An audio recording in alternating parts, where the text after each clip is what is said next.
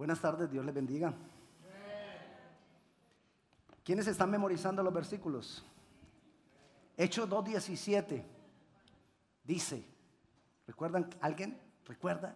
¿Qué dice? Hechos. Y en los postreros días, y en los postreros días derramaré de mi espíritu. ¿Sobre quién? Sobre toda carne. Y vuestros hijos y vuestras hijas, ¿qué harán?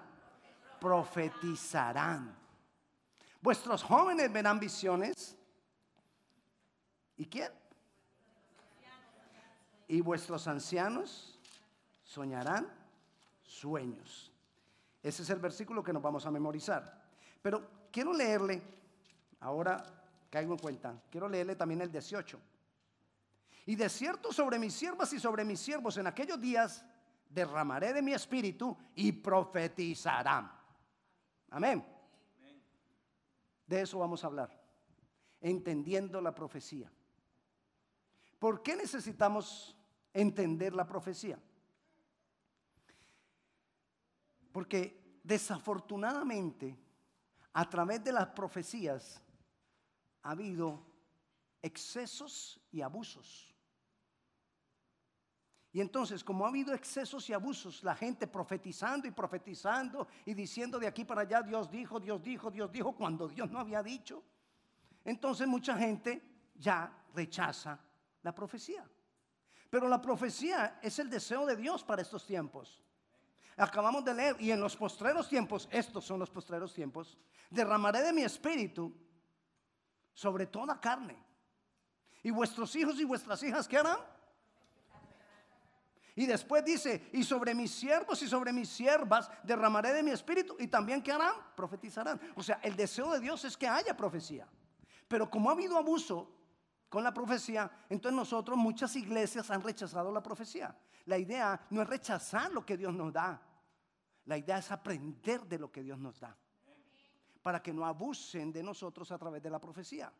Pero para nosotros aprovechar la profecía.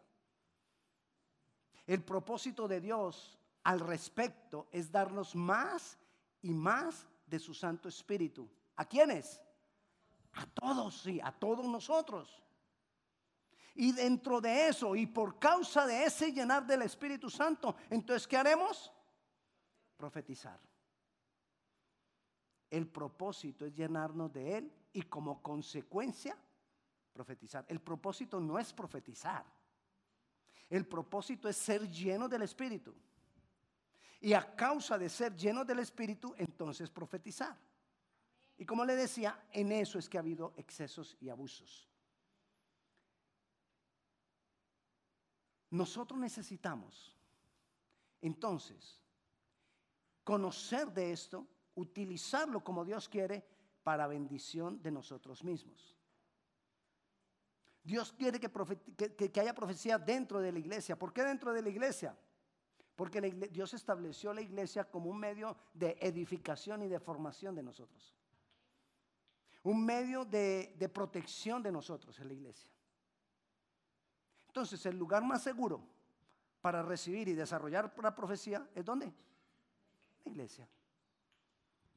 Por eso, cuando usted vaya a recibir profecía fuera de la iglesia, ahí es donde más cuidado debe tener porque es donde más abuso hay. Pero mire lo que dice la Biblia en la primera carta del apóstol Juan, capítulo 4. Primera de Juan, capítulo 4, versículo 1. Dice así, amados, no creáis a todo espíritu, sino probad los espíritus si son de Dios porque muchos falsos profetas han salido por el mundo. Es decir, la profecía es de Dios, pero Dios nos está advirtiendo que hay falsos profetas. Una de las características de los buenos billetes falsos, ¿cuál es? Que se parecen muchísimo al verdadero. O sea, que si hay falsos profetas, lo más probable es que se parezcan muchísimo a la verdad. y que su profecía se parezca muchísimo a la verdadera. Entonces, ¿por qué a veces podemos caer en el error de recibir falsa profecía? Porque muchas veces nosotros mismos estamos queriendo oír que nos profeticen qué va a pasar mañana. Y queremos saber qué va a pasar mañana. Eso es una cuestión de todo mundo. Es más, hoy en día los adivinos tienen buen dinero, hacen mucha plata los que trabajan a través de la astrología hacen mucho dinero. ¿Por qué? Porque la gente está queriendo que les digan qué va a pasar mañana.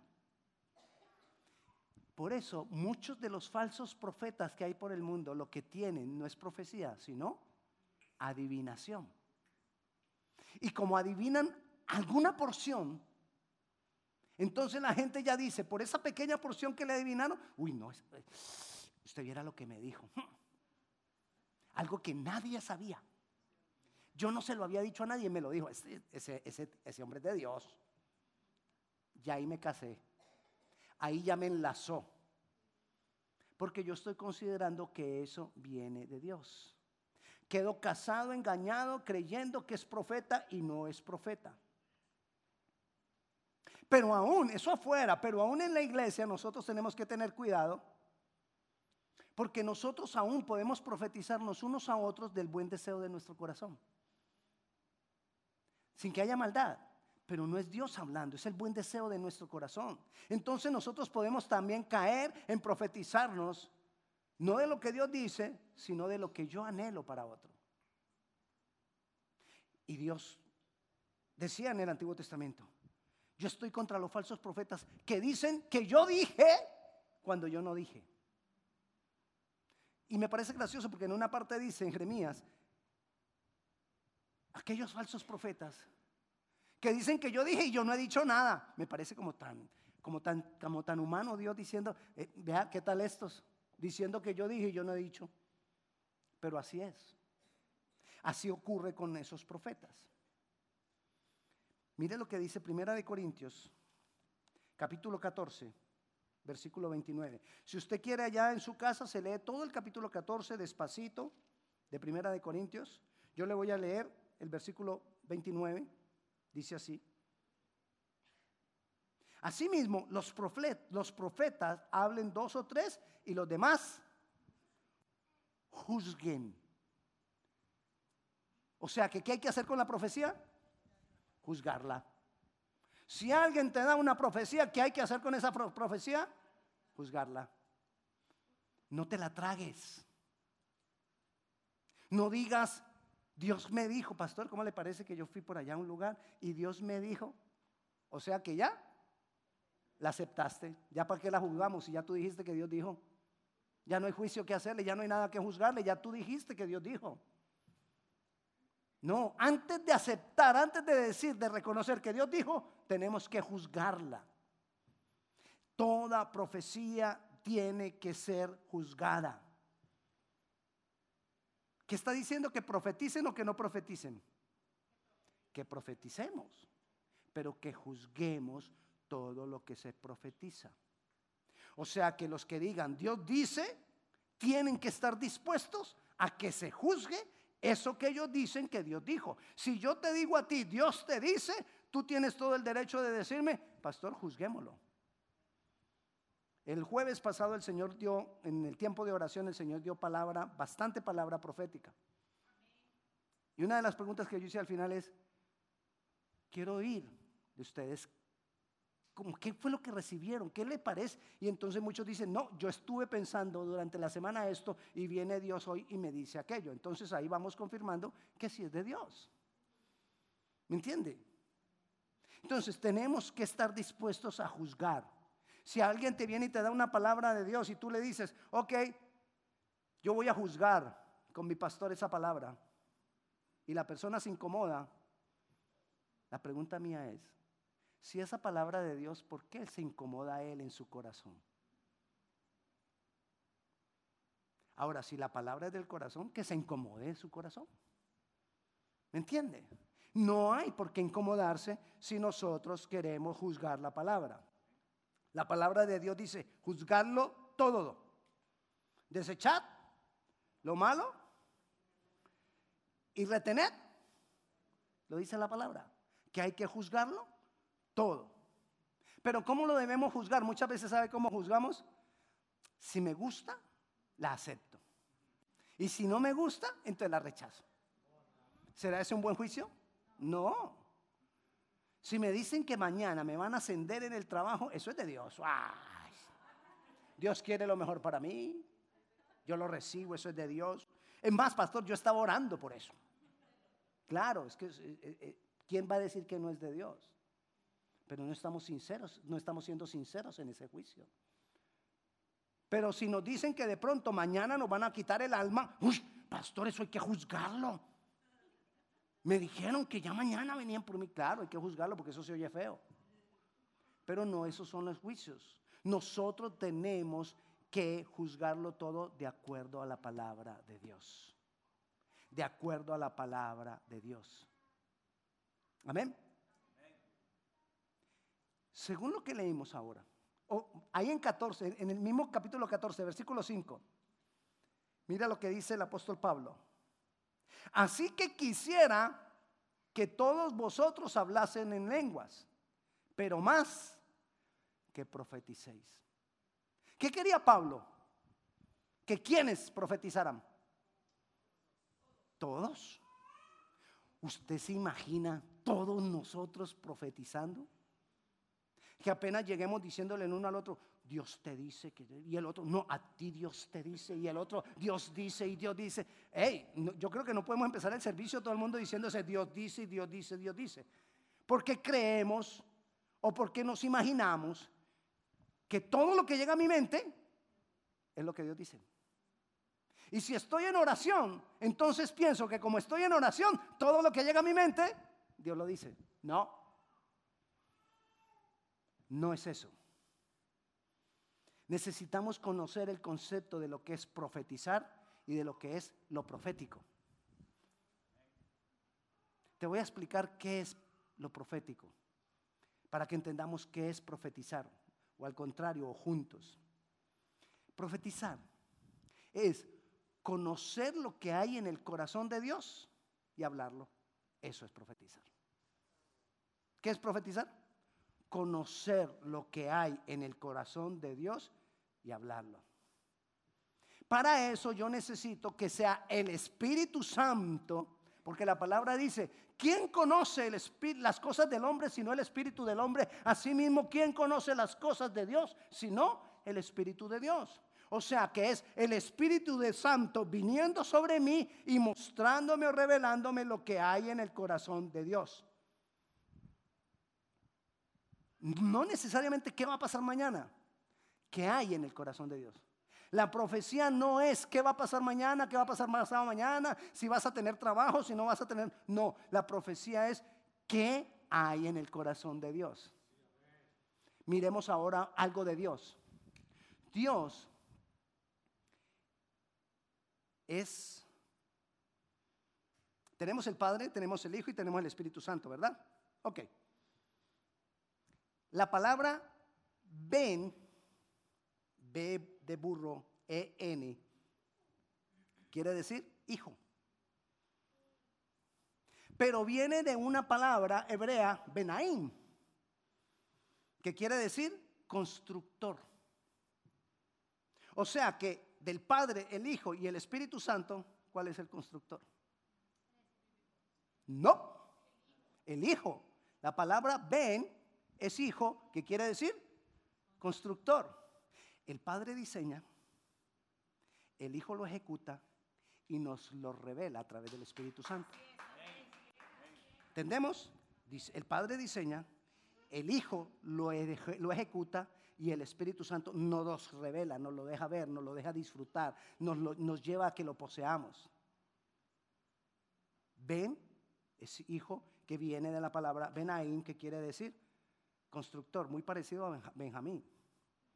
Y digo a ellos porque Benjamín ya la otra semana nace, creo, dentro de unos poquitos días. Ok, entonces, Dios es un diseñador, Dios es un constructor. Dios trabaja con diseños. Dios diseñó la creación. Pero dice la palabra en Hebreos que la creación fue hecha por Cristo y Él la sostiene porque Él es el constructor. El Padre la diseña, el constructor la hace y nosotros por medio del Espíritu Santo disfrutamos lo que ellos han hecho. Pero entonces volvamos acá. Dios es un diseñador. Lo que yo necesito conocer en el corazón de Dios es el diseño de Dios.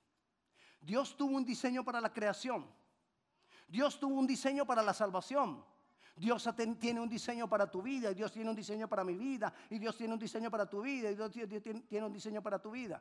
¿Qué es profetizar? Conocer el diseño de Dios para caminar en él. Con eso es que está relacionado la profecía. Entonces, cuando vemos que Dios quiere que todos profeticemos, ¿qué es lo que Dios quiere? Que todos conozcamos lo que hay en su corazón para que caminemos en él. Él quiere que todos conozcamos, independientemente que le digas a otro, Dios te dice que mañana te echan. Independientemente de eso, eso no es lo, lo de la profecía. Lo de la profecía es conocer el diseño de Dios. Conocer qué es lo que tiene Dios para cada uno de nosotros es conocer la voluntad de Dios. Entonces, cuando Dios quiere que nosotros todos profeticemos, Dios quiere que nosotros entendamos el diseño. Dios quiere que nosotros caminemos en su diseño. Dios lo quiere. Dijimos entonces que el Hijo es constructor. Entonces, Hijo de Dios, ¿qué es? Constructor de Dios. ¿Ok? Ese es Jesús. ¿Tú qué eres? Hijo de Dios. Entonces, ¿tú qué eres? Profetizar entonces es mirar el diseño en el corazón de Dios y construir el diseño. Eso es profetizar. ¿Cómo construye Dios? ¿Cómo Dios creó la creación? Dios dijo y fue hecho. ¿Cómo nosotros entonces, hijos de Dios, construimos? Hijo de tigre, sale pintado. No entiende, ¿verdad? Ok. Si el tigre caza con sus garras, el hijo de tigre caza con sus garras. Si Dios construye diciendo, los hijos de Dios construyen diciendo. Eso es profetizar. Conocer el diseño, lo que hay en el corazón de Dios y construirlo, profetizarlo, hablarlo para que se cumpla y caminar en él o disfrutarlo. Eso es profetizar. Pero hay gente que profetiza de su corazón, no de lo que hay en el corazón de Dios. Nosotros debemos saber lo que hay en el corazón de Dios y lanzar la palabra hablando. Profetizar entonces es hablar lo que hay en el corazón de Dios para construir nuestras vidas o las vidas de otros de acuerdo al diseño de Dios. Ahí es cuando mucho tenemos que ver en la vida de nuestros hijos los padres. Porque nosotros tenemos que construir de esa manera. Cuando vemos, me estoy profetizando a mí mismo. Cuando nosotros vemos algunas cosas que como que no, como que no son, no te agarres a pelear. Vea la presencia de Dios.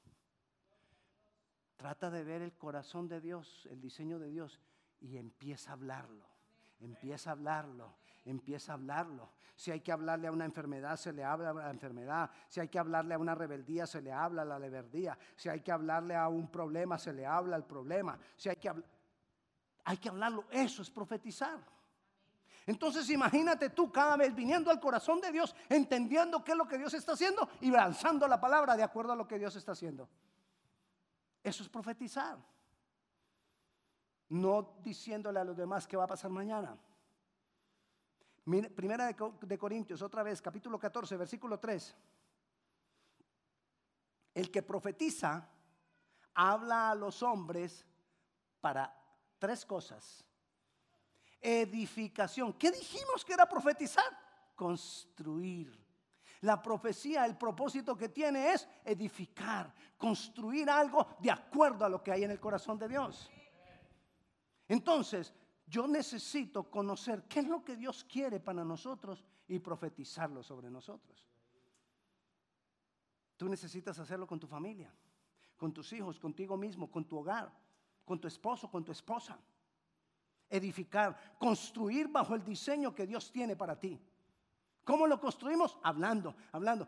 Si hay algo en ti que de acuerdo a la palabra tú sabes que no está bien, porque no está de acuerdo al diseño que Dios tiene para ti, empieza a hablarle a eso que se seca.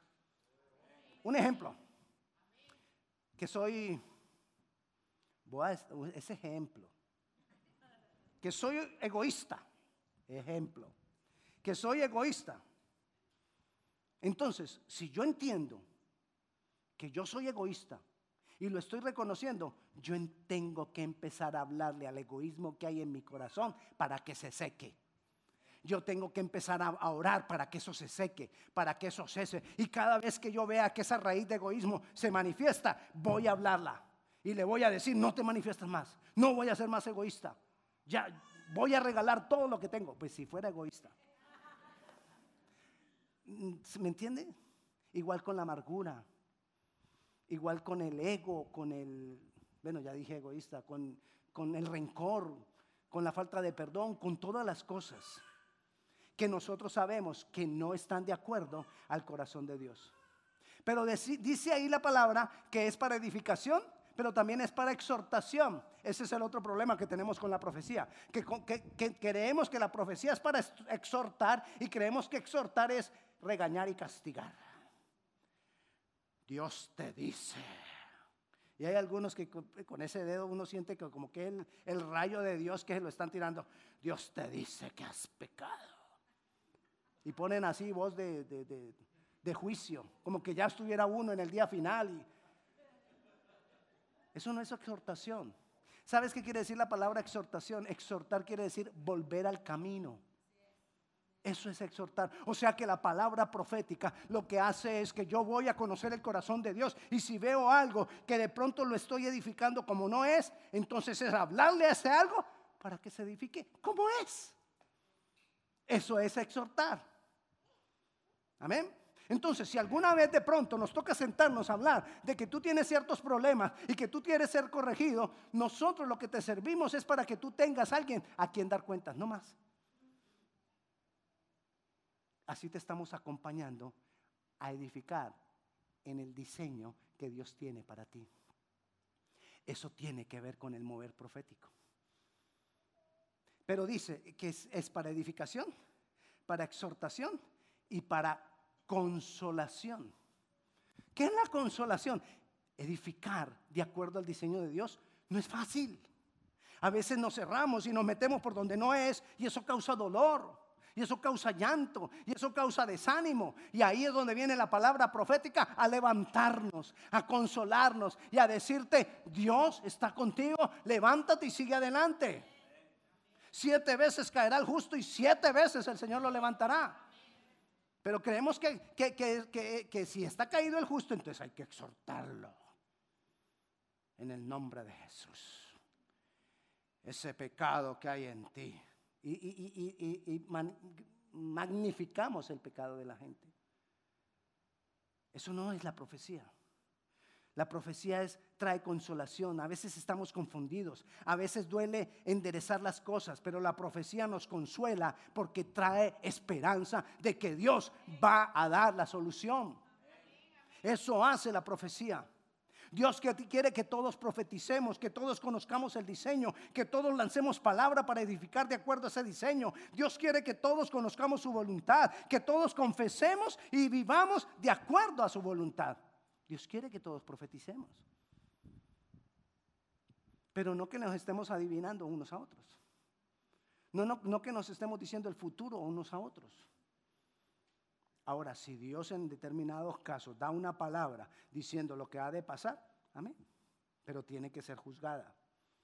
Dios utilizará personas para hablarte de su diseño, pero todas deben de ser juzgadas. Dios va a poner personas que quizás te van a decir alguna palabra que viene de Dios, pero todo eso tendrá, juzgado, tendrá que ser juzgado. Dios estableció la iglesia para que en medio de la iglesia nosotros conozcamos el diseño de Dios y caminemos de acuerdo al diseño de Dios. Y yo y es mi responsabilidad acompañarte en la búsqueda de tu diseño para que camines en tu diseño. Es mi responsabilidad. Pero no me hago responsable cuando tú vas a escuchar profecías en otro lado. Yo no me puedo hacer esto. Pastor, el Señor me habló. Ya, ya, yo, ¿qué tengo que hacer yo ya si ya dijo que el Señor le habló? Ya ahí yo no tengo nada. ¿Qué puedo hacer yo? Ya Dios le dijo. Pastor, quiero que juzguemos esto. Dios me dijo que mañana, que esto, que yo no estoy de acuerdo. ¿Cómo así? Entonces, ¿por qué dices que Dios dijo? ¿Me entiende? Ahora, ¿cuál es la idea? que nosotros busquemos más y más, no la profecía, la llenura del Espíritu Santo. Porque el Espíritu Santo es el que me va a revelar cuál es el diseño que Dios tiene. Y si hay alguna parte del árbol que está torcida, de Dios, que Dios me revele. A veces se nos tuerce la visión. Estamos viendo mal, estamos viendo lo que no es, estamos viendo para donde no es. Dios tiene que corregirnos eso. Espíritu Santo, muéstrame. Espíritu Santo, revélame. Profetizar es hablar lo que hay en el corazón de Dios. Muchas veces entonces miramos la palabra y encontramos unos versículos. este, este aplica. Este aplica para esto que yo estoy viviendo. Y me caso con ese versículo. Y dele, y dele, y dele, y dele.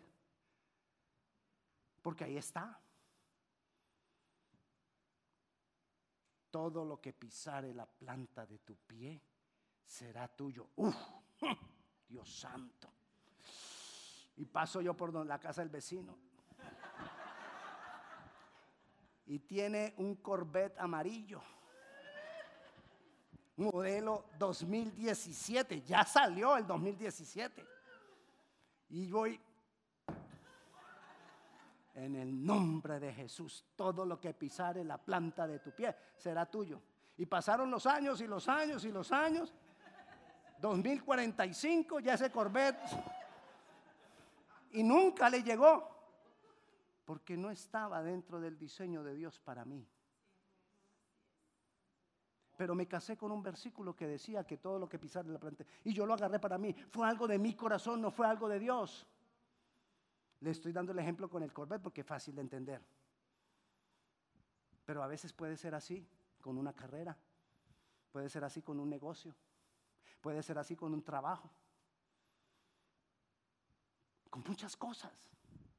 Y entonces nos casamos con el versículo y digo el versículo y digo el versículo, pero nunca me senté yo verdaderamente con un sincero corazón a preguntarle al Señor, Señor, la palabra dice que todo lo que pisare la planta de tu pie será tuyo, pero ese Corvette es para mí. ¿Tú quieres que yo pise ese Corvette?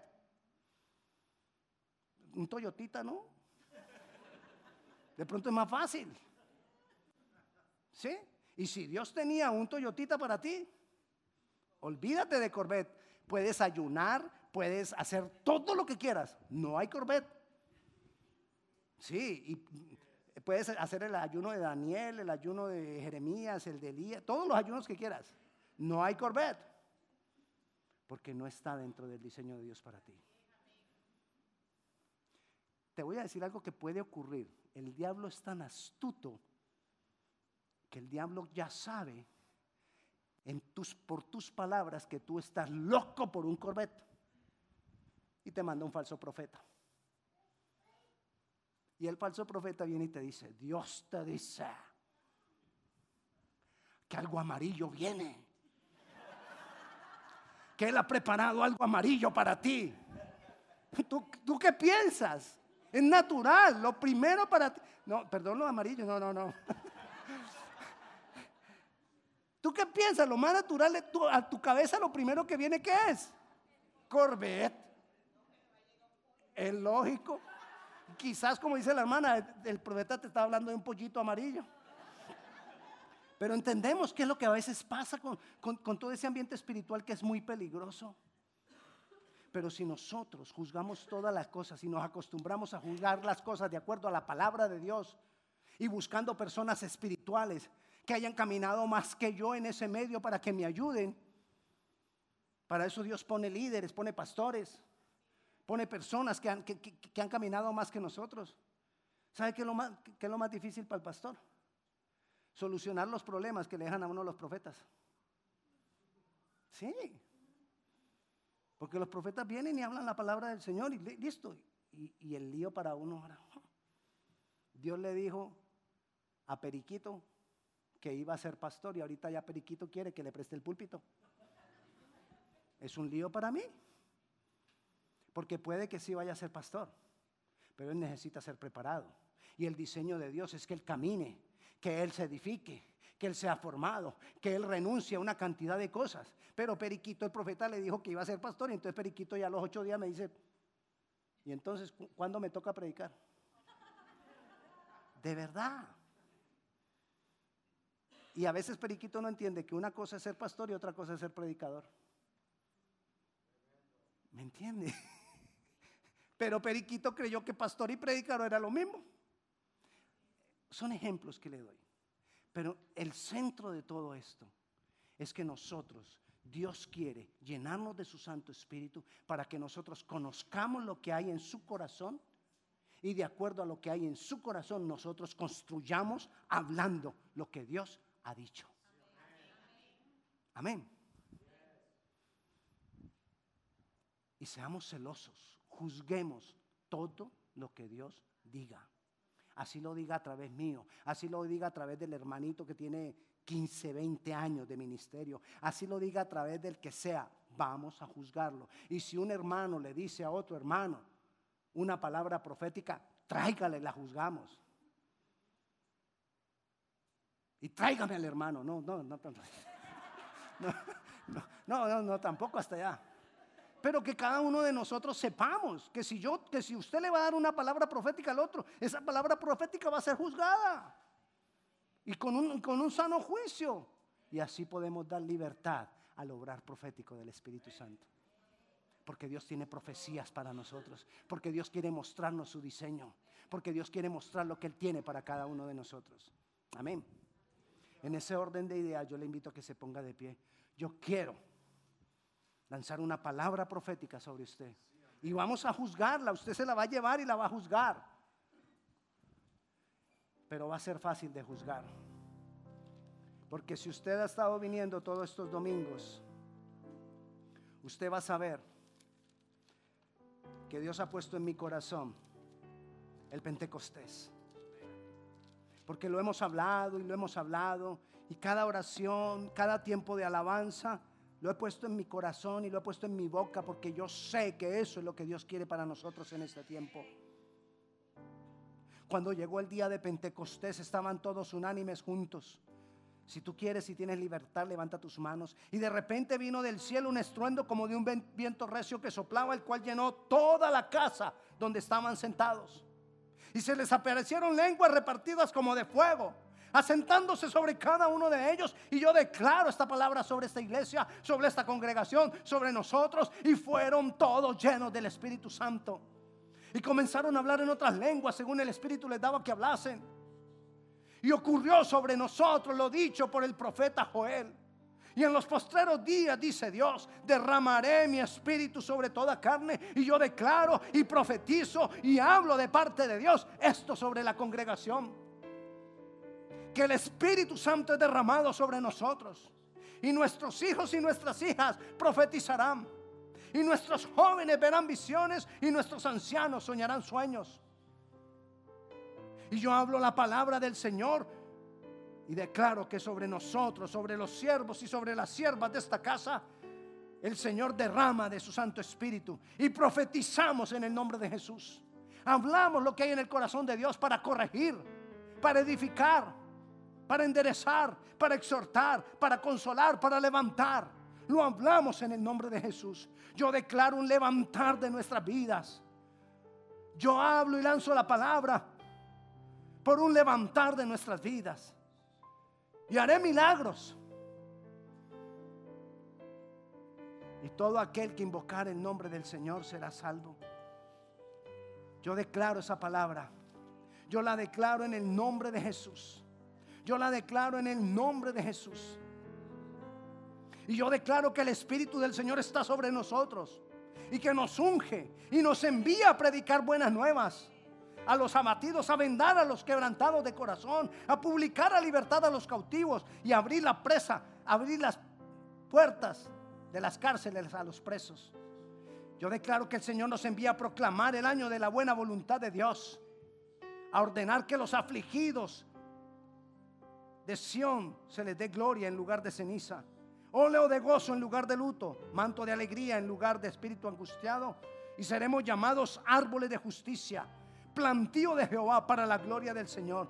Yo declaro que nosotros reedificamos las ruinas antiguas, que levantamos los asolamientos primeros, que traemos liberación de las iniquidades del pasado, que restauramos las ciudades arruinadas y los escombros de muchas generaciones que somos llamados sacerdotes del Dios Altísimo, ministros de nuestro Dios somos llamados, y que comeremos las riquezas de las naciones y con su gloria somos sublimes. Y yo declaro que en vez de nuestra doble confusión y de, nuestra doble deshonra, nos alabarán. Por lo cual en las tierras, en estas tierras, poseeremos doble honra y tendremos perpetuo gozo en el nombre de Jesús. Y yo te doy gracias, Señor. Y la paz de Dios que sobrepasa todo entendimiento sea con cada uno de nosotros. En el nombre del Padre, del Hijo y del Espíritu Santo. El Señor les bendiga.